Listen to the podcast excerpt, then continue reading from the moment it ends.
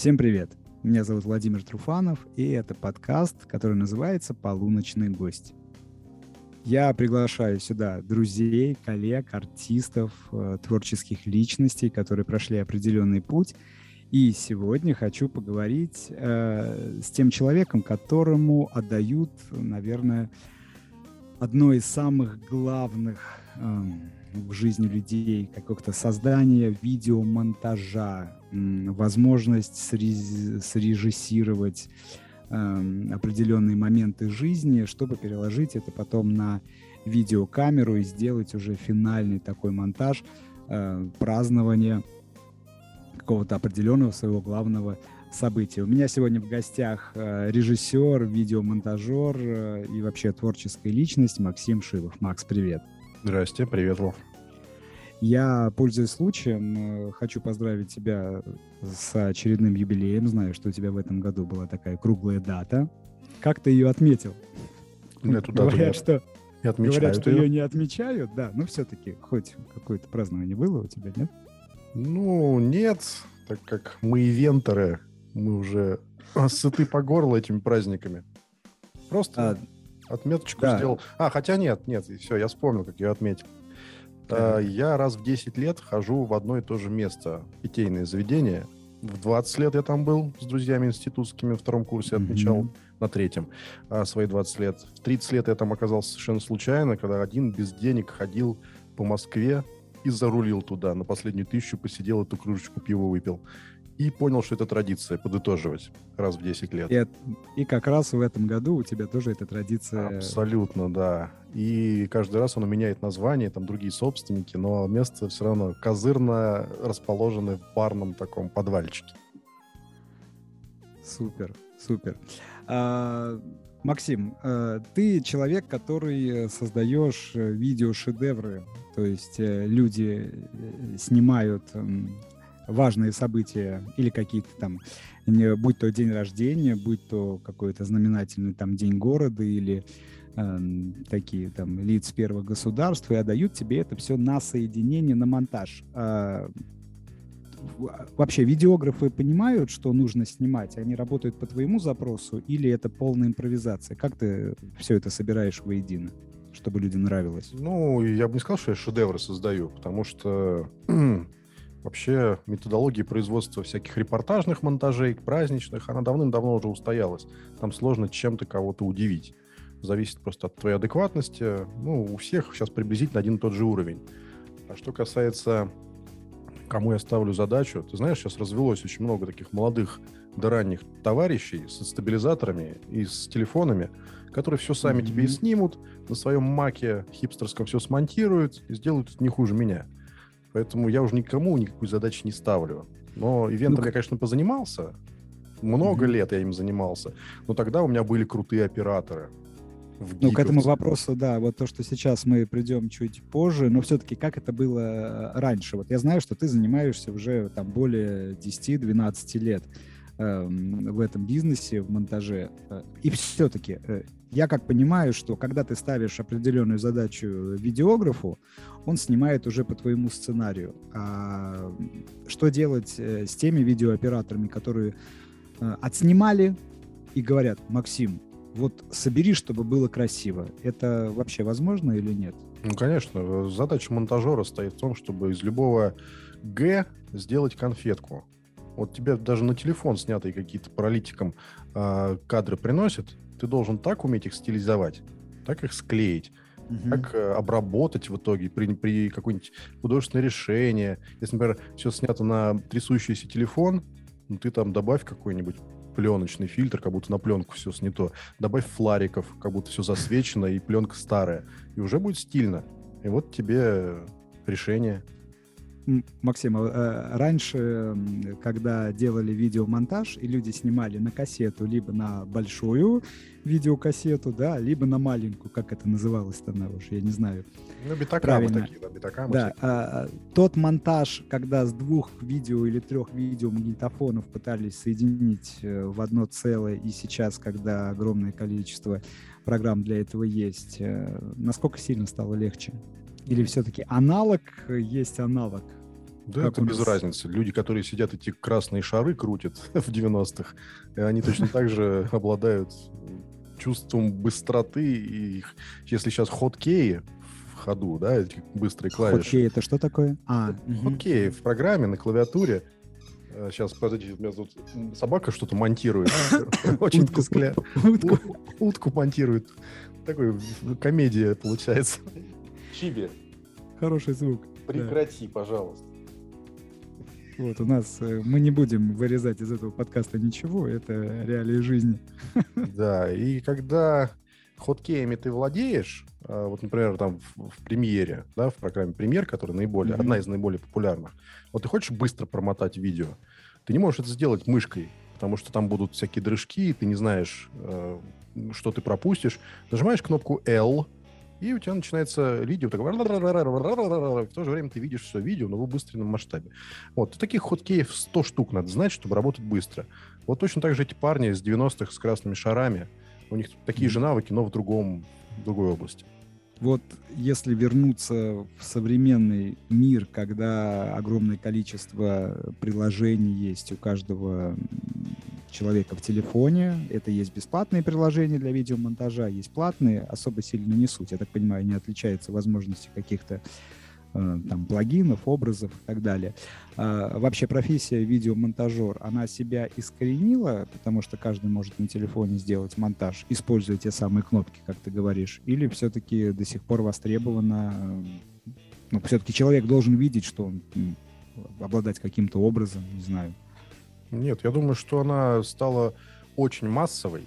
Вот, люди, люб, ну, любой человек, имеющий мобильный телефон, ты прав, можно скачать какие-нибудь э, программулины бесплатно абсолютно. Э, монтаж это, в принципе, что? Это, это не эффекты красивости какие-нибудь, не анимация. Это просто адекватность склеек. В нужном, в нужном месте, обре... Э, в ну, нужном месте сделать. Да, чтобы обладать чувством вкуса. Телефон на это совершенно спокойно способен. Вот. Но профессия монтажера, она, естественно, никуда не денется, а, потому что должен быть интеллект и творческий подход, чтобы все это делать, клеить правильно. Есть определенные сервисы, которые раз загонишь туда свои исходники с путешествий на байках, и он тебе сделает бодренький uh-huh. монтаж, и, в принципе, будет смотреться, как будто человек смонтировал. Но все равно монтаж — это прежде всего осмысленность, это история. Тут монтажеры все-таки продолжают находить себе работу. Ну, тогда вопрос э, уйдет, наверное, немножечко в корни э, твоего становления. Ты человек, который э, имеешь юридическое образование и не всегда работал по профессии, которая связана э, с видео. Как ты в нее пришел? Что тебя подвигло, наверное, в нее окунуться? То есть э, какой Сейчас... случай должен был произойти, чтобы вот так вот у тебя в корне жизнь изменилась? Вот ты прям спросил про случай. Случай-то имеется, и вполне конкретный. Я бы числа не могу припомнить, хотя нет, могу.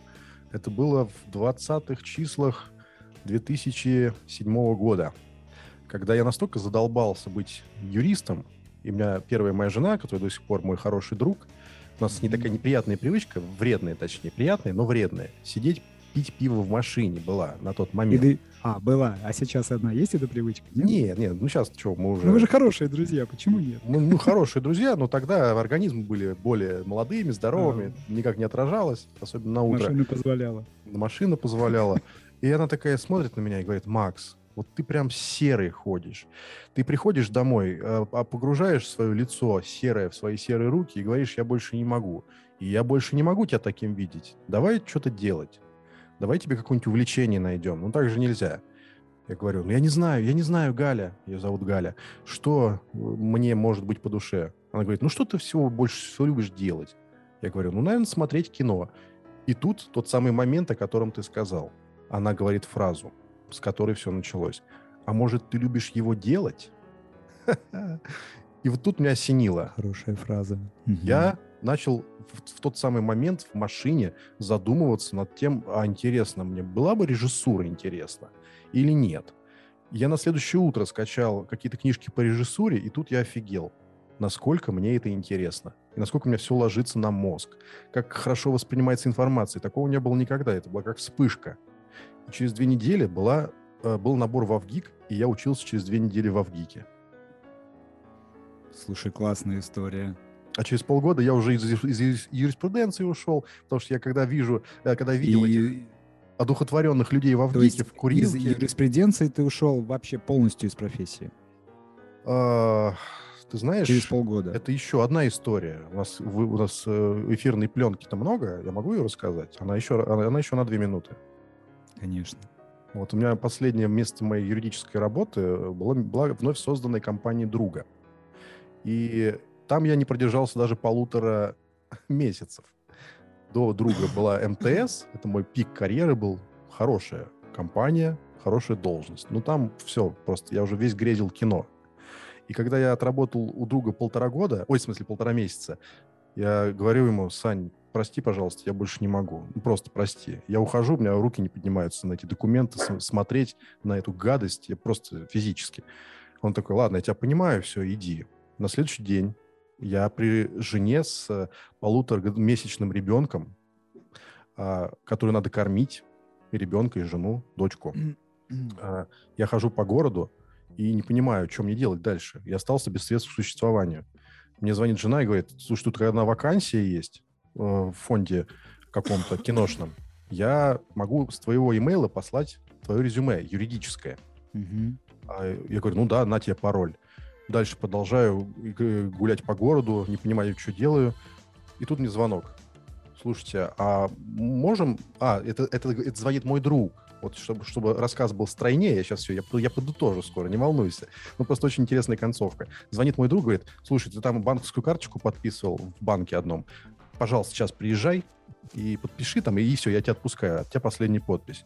Я приезжаю, mm-hmm. ставлю подпись, за мной захлопывается дверь, и в момент щелчка двери раздается следующий э, телефонный звонок. Здрасте, это фонд Андрея Кончаловского. Мы прочитали oh. ваше юридическое резюме. У нас тут вакансия помощника продюсера. Хотим пригласить вас на собеседование. И вот так в один момент, в один щелчок этой двери произошел мой переход из одной профессии в другую. То есть ты, ты прошел собеседование? Да, там просто должен был очень такой технический человек на побегушках, а так как я все-таки юрист с опытом, у меня полно навыков, знаешь, для выполнения этой работы. Пусть даже я в кино никогда не работал. И хоть каким-то червячком я в этой индустрии закрепился. Интересная история. А, тогда, исходя из нее, ты ходил э, по городу, уже уйдя с должности, понимал, что дальше надо что-то делать. Так точно. А, Вопрос такой, а творчество, именно творчество, вот э, твое, оно на начальном этапе было важнее денег или все-таки финансовая составляющая эм, была таким перевесом, и ты делал не то, что тебе нравится, а, так сказать, то, что тебе навязывали? Да и, в принципе, творчество важнее денег или нет? Ты знаешь, э, важнее и, и, и то, и другое в равной степени. Просто когда ты в 30 лет когда у тебя заморочены мозги какими-то юридическими схемами, пытаешься изменить свою жизнь, попадаешь в другую область, у тебя мозги закостенелые. У меня вообще ничего не двигалось внутри. Как будто там заржавевшие, закоксовевшие шестеренки были. И когда я попал в, в компанию Кончаловского, mm-hmm. я там, естественно, пытался, но оборудования-то полно вокруг на складе. Я пытался что-то придумывать, что-то снимать. У меня ничего не получалось. И только потом, после того, как я начал делать коммерческие монтажи, уйдя от Кончаловского, года да. через три только начали просыпаться ростки моего собственного творчества, которое, конечно же, никому не известно, понятно, я это делаю для себя, видит это под 50 друзей максимум, но, тем не менее, я знаю, что я хочу делать. Это проснулось только через пять лет. А поначалу нужно просто было выживать. Это была очень романтическая э, такая э, поляна в моей жизни. Когда вот-вот все, крах наступит, вроде ты проел эту тридцатку, которую еле-еле заработал за два месяца, и тут тебе какая-то еще двадцатка прилетает, потом еще десятка, а потом десятка кончается, и такой, блин, а где же взять еще? И тут тебе пятерка какая-то прилетает. Совершенно мистические вещи.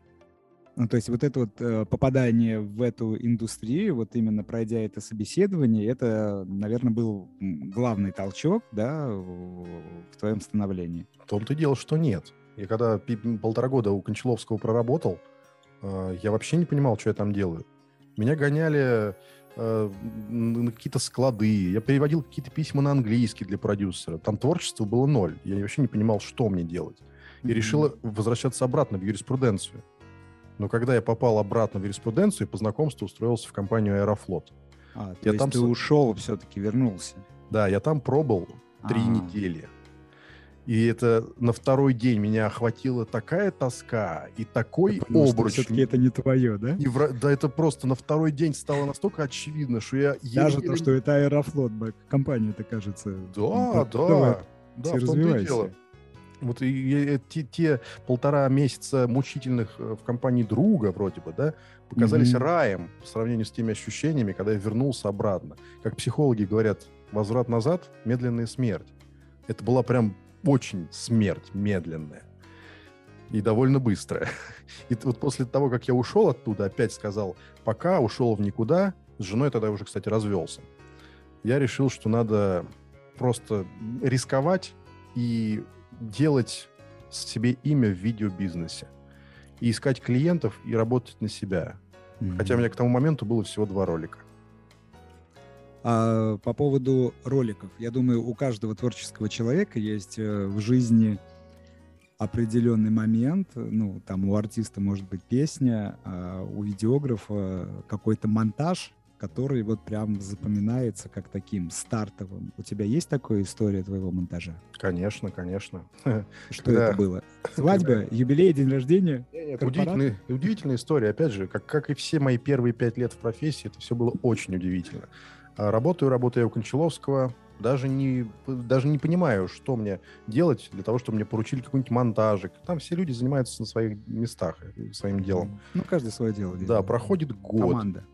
проходит год, и тут раздается заветный звонок от моей бывшей а, начальницы из МТС. И она такая говорит, я помню, ты уходил из МТС, будучи увлеченным кино. Я говорю, ну да, мне тут 30 лет исполняется скоро. Я хочу о себе фильм. И бюджет у меня 300 тысяч рублей. Прекрасно. Все-таки работа в МТС не прошла зря. Да. И я как полоумный, вот пытаясь эти шестеренки свои заржавевшие сдвинуть немножечко, начал делать этот фильм ей. И фильм, его производство связано было с таким мучением. Меня подвел 3D-шник. Две недели оставалось до фильма, я ему дал огромнейший ТЗ из 60 пунктов, что он должен делать. А, через за два дня до сдачи его работы я ему звоню и, и говорю, ты сделал все? А он алкоголик. Он говорит, нет, и теперь тебе капец, и смеется. И я, вот у меня разгерметизация кабины, я хожу на следующий день, как тогда, а, после увольнения а, из компании своего друга. Вот у меня, у меня жизнь тогда была просто из этих ощущений состояла. И тут он мне звонит днем, ладно, давай, приезжай. Я своих не бросаю. Протрезвел, видимо. И ему я приезжаю, я помню, мы работали 36 часов подряд. Я все прилагал, все усилия, чтобы он не заснул от своей водки, которую он хлестал всю эту дорогу. Такой очень колоритный товарищ. Э, Я, это было, кстати, 31 декабря. Я вернулся за 10 минут до Нового года домой. Странно, что ты с ним Новый год не встретил. Да, по- потом в абсолютном изнеможении. Потом поспал, в 7 часов утра встал, опять к нему поехал. А юбилей у нее 1 января. И мы опять 12 часов сидели, фигачили. И я на последних порах этот DVD-диск принес прямо ко второму толсту за родителей, к которому он должен быть привезен. И, соответственно, ее именинница монтаж не видел, и для нее это тоже был сюрприз, как для всех гостей. Да, и фильм получился для первого раза. Ну и все там, конечно, были в приятном шоке, что так все хорошо. И ты заработал свои первые 300 тысяч рублей. вот Нет, на- 300 тысяч, Вов, это бюджет. Бюджет стоит э, отличать от гонорара. Гонорар у меня был тысяч сорок в итоге. Ну, не будем вдаваться в подробности, куда ушли остальные деньги. Ну, знаешь, 5, 5 съемочных смен, оборудование, операторская команда. Этому э, долбоящеру надо было заплатить 60 тысяч. Все-таки он сделал эту работу, пусть даже за полутора суток. Но сделал. Но ну, сделал. молодец, да. Это у него есть определенная аскета, наверное, которая не позволяла ему сделать раньше. А, интересная история. Слушай, э, в принципе, профессия видеографа, так же как и видеомонтажера, опять же, в современной реалии, она достаточно популярная, и все больше и больше молодых людей стараются в ней разобраться. Как э, Как ты считаешь, когда вот у молодого человека или там девушки, неважно, который себя в профессии видеомонтажер э, начинает познавать, есть определенные работы, она пытается занять определенную нишу в этой профессии, но у нее не получается, то есть она не востребована. Как не опустить руки? Как двигаться вперед к своей цели и, может быть, есть какие-то ресурсы, чтобы себя продвигать, как ты считаешь? Ресурсов-то полно. Ты группы в Фейсбуке, киноработники, например, одна из них называется, там 40 тысяч сидит и постоянно предлагают себя. Ну, есть в Телеграме огромное количество каналов, где тоже эти вакансии для монтажеров. Но я ими пользовался. В итоге я приобрел заказов 5 максимум за все это время. То есть самое главное, что держит монтажера, да и прочего творческого работника в кинопрофессии, это сарафанное радио должен ну, себе... Может быть, есть какая-то фишка, или ты же должен быть э, уникальным, узнаваемым, чтобы люди фишка, видели твои фишка... работы. Обычно сейчас как это, сейчас, прости, э, буквально, э, когда потенциальные заказчики смотрят твою презентацию, твой видеоролик, они обращают внимание там на первые 10-15 секунд, то, что их цепляет. Если за это за первое время не зацепили, ну, как правило, никто дальше не смотрит и уже начинают смотреть другое. Что должно быть в начале? Как это, насколько ярко должно быть? Есть какие-то секреты? А, в абсолютно любой вакансии, которую ты увидишь на HeadHunter, а, ты а, узришь универсальность, которую так жаждет видеть работодатель. То есть ты должен не только монтировать, ну, потому что монтаж, ну, что это? Ну, это, в принципе, достаточно простое занятие. Раз, раз, mm-hmm. я так вижу, я художник, каждый может смонтировать по-разному. А ты еще, б, должен уметь делать э, флет-анимацию. Э, а флет-анимация что это такое? Ну, перекладная такая, не 3D. Uh-huh. Ты должен обладать знаниями о куче плагинов, ты должен обладать опытом мультикамерного монтажа. Это когда тебе дают э, камер, ну, с 20, например, камер, съемку какого-нибудь боксерского матча, UFC, например, или ММА. Надо грамотно ее сложить, да? А ты должен быстро порубить это в мелкий винегрет и знать, как это делается технически. И огромным жирным плюсом является знание 3D-программ и умение делать 3D-анимацию. То есть ты должен обладать вот именно всем спектром а, знаний о производстве визуального контента. Не только Понятно. монтаж. А как ты считаешь, что может помешать или мешает э, в развитии твоей профессии? Ну, мы сейчас говорим про современных людей, которые только-только стараются быть. Какие преграды стоят на их пути? Ну, преград, я считаю, две категории. Их можно выделить в две категории. А, через то же самое я прошел, когда был юристом. Когда я поступал в академию юридическую, юристов было относительно мало. Хотя их всегда было относительно много, но относительно сейчас их было мало. А сейчас это просто какой-то вал, это какая-то орда юристов на тебя идет, и ты не понимаешь, что с ней делать. Бежишь от нее. Точно так же с монтажерами. То же самое, да-да-да. И все это сдвинулось на 9, ровно ну, это, в принципе, во всем ивенте сейчас такое. То есть огромное количество. Да, 9 лет прошло, и вот э, точно такая же штука происходит с монтажерами. Э, я себя, когда в профессии только начинал э, этим заниматься, я себя видел mm-hmm. чем-то уникальным. Вау, я занимаюсь творчеством. Сейчас ткни в каждого второго, он монтажер. Потому что компы мощные, все все знают и так далее. А, помешать может а, отсутствие целеустремленности, потому что если человек не будет разбивать себе вот эти вот а, грани, которых я описал, в смысле, которые я описал, ну, знание 3D-программ, анимация, эффекты и прочее, ну, просто если он не будет развиваться и не будет фанатично развиваться в этой профессии, если он будет простым монтажером, он затеряется в огромной массе людей. И второе, объективные причины могут помешать. Еще больше монтажеров становится.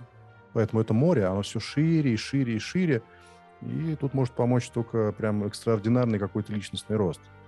А, ты себя нашел в ивент-индустрии, сейчас ты занимаешься немножечко другим, но э, когда вот этот вот рост у тебя ивента шел, было желание у тебя уйти куда-то на куда-то в СМИ, может быть, на ТВ-проекты, может быть, на какие-то концертные монтажи, может быть, новостные проекты. Было такое желание? Или все-таки хотел дальше развиваться именно в этой стезе? Ну, так как, так как у меня видео, это моя карьера, так называемая, началась вообще с нуля, и начал я первые коммерческие монтажи делать даже без опыта работы монтажером и каких-то работ, то я с каждым новым заказом даже, не годом, а даже заказом, познавал что-то новое, были очень интересные штуки, и мне было не до каких-то постоянных работодателей. То есть ивент мне дал очень большое количество жанров, которые я, которыми мне приходилось заниматься. Это не поздравительные фильмы, это корпоративные фильмы. Один ты сделаешь самый первый корпоративный фильм, он же будет плохой, а тебе надо еще сделать пять, чтобы пятый был уже хороший по сравнению с первым. На это требуется время. Вот оно это время и длилось, и длилось. Потом пошли свои короткие метры. Поэтому у меня не было каких-то, знаешь, желаний задумываться, поступить мне в Базилевс на работу или не mm-hmm. поступить. Ивент мне давал постоянную занятость. А как ты считаешь, э, профессии видеомонтажер нужен какой-нибудь продюсер или директор, который будет лоббировать его интересы и продвигать его вот как раз эм, в этой тусовке, чтобы была больше узнаваемость и так далее? Знаешь, Или все-таки сарафаны радио, как ты говоришь, оно... Я перепробовал двигатель. очень много, очень-очень много способов, практически все доступные моему интеллекту, продвижения себя на этом рынке. Угу. А, в том числе и нанятие по договору, все официально, менеджеров по продажам. Вот то, те, о ком ты говоришь, продюс, продюсеры так называемые. Ничего они не делают. Они просто сидят и максимум кому-нибудь там позвонят. И это для них называется работа. Я бы у меня, э, если у меня не было другого выхода, меня бы наняли таким человеком, я бы все возможные там э, эти самые способы использовал, какую-то концепцию нарисовал бы. У меня там был, были бы 50 вариантов, я все по каждому прозванивал бы. Нет, нет, нет такого. Только сарафанное радио. Только сарафанное радио. Максим, я знаю, что ты недавно закончил э, курсы радиоведущих, и я так понимаю, сейчас это твоя новая цель в жизни. Я бы не Правильно сказал. понимаю? Нет? Э, что тебе, почему тебя вывело именно на радио? Что сподвигло уйти в эту стезю? Ну, я сразу скажу, что мне монтаж до сих пор очень сильно нравится. Это моя любимая работа. Я когда сажусь и начинаю делать монтаж какой-нибудь, у меня начинают гореть глаза и чесаться руки, чтобы сделать его как можно лучше. В этом прелесть. А, но его делать долго. То есть если ты занимаешься каким-то своим собственным проектом, ты сидишь, обдумываешь сценарий, потом долго-долго-долго снимаешь, обсуждаешь с оператором, декорации и так далее и тому подобное, как на коротких метрах. Это же ужас. Пронести всю энергию замысла от начала и до конца. А радио это тоже кино, по большому счету. Ты рождаешь в людях образы, ты рождаешь в них смыслы, но с помощью своего голоса, и делаешь это моментально. Те же самые картинки у них возникают в голове, но только mm-hmm. посредством твоего вербального аппарата.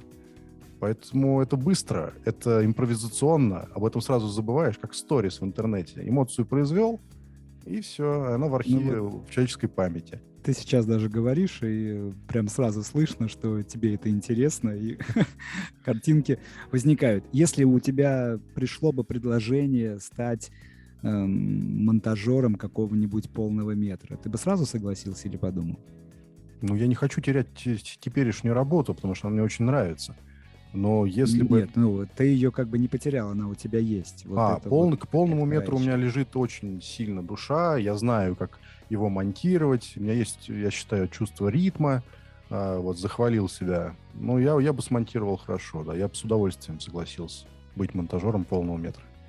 Я знаю, что у тебя есть э, определенный э, свой сценарий и рассказ, который ты пишешь. Э, расскажи немножко о нем, как он называется, и все-таки когда мы сможем его увидеть на просторах сети.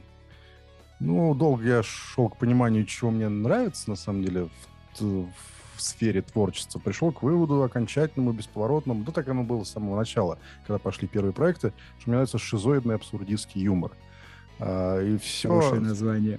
Да, все, что там из-под пера выходило, из моего скудного, оно пропитано этой шизой. Поэтому следующий глобальный проект, которым я горю, ну как проект, просто brainchild мой, детище, это аудиокнига и будет она называться «Хроники Шизбурга». И будет ну, прочитана нуарным голосом И там будет история про главного героя с темным прошлым. И я очень хочу, чтобы... Я, возможно, даже завтра ее закончу. У меня завтра выходной а, день. Вот, прекрасно. У меня готов текст. Надо его просто начитать и обработать. Ну, завтра вряд ли получится, но я буду к этому стремиться. Максим, что бы ты хотел, э, ну, не то чтобы, что бы ты хотел, а что ты можешь пожелать э, вот, нашим подкаст-слушателям, которые хотят себя попробовать, и, может быть, уже пробуют э, видео монтаже и хотят это связать своей жизнью, стать профессию, ну, буквально несколько слов. Какие пожелания могут быть? Как ребятам двигаться вперед? Времена нынче очень э, отличаются от тех, когда я начинал. Отличаются они прежде всего наличием такого большого количества качественного YouTube-контента.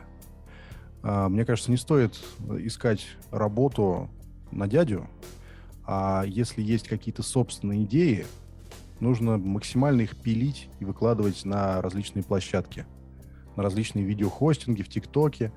И чем качественнее твой контент получится, тем больше у тебя шансов. Надо мечтать о, своей соб... о своем собственном проекте, да, а не о работе э, на какие-то чужие проекты. Сам монтаж по себе, это, конечно, приятно, картинки подвигать, но стремиться нужно к собственным творениям, создавать свои вселенные. Ну, Максим, я тебе хочу сказать спасибо большое, что ты сегодня пришел в гости на этот подкаст, что поделился своим опытом. Э, желаю тебе скорейшего выпуска твоей аудиокниги. Уверен, что она получит большой отклик в сети, потому что то, что ты делаешь, это интересно, необычно, и я буду первым слушателем, который поставит лайк и напишет самый добрый комментарий. Спасибо большое. Это своего рода тоже кино, но в аудиоформате. Надеюсь, оно найдет своего благодарного хихикающего слушателя. Ну что ж, друзья, а это был подкаст «Полуночный гость». Э, следующий выпуск не заставит себя долго ждать. Ну а в этом выпуске у нас э, был Максим Шилов, режиссер, видеограф. Увидимся, услышимся на просторах подкастового интернета. Пока-пока. Пока, друзья.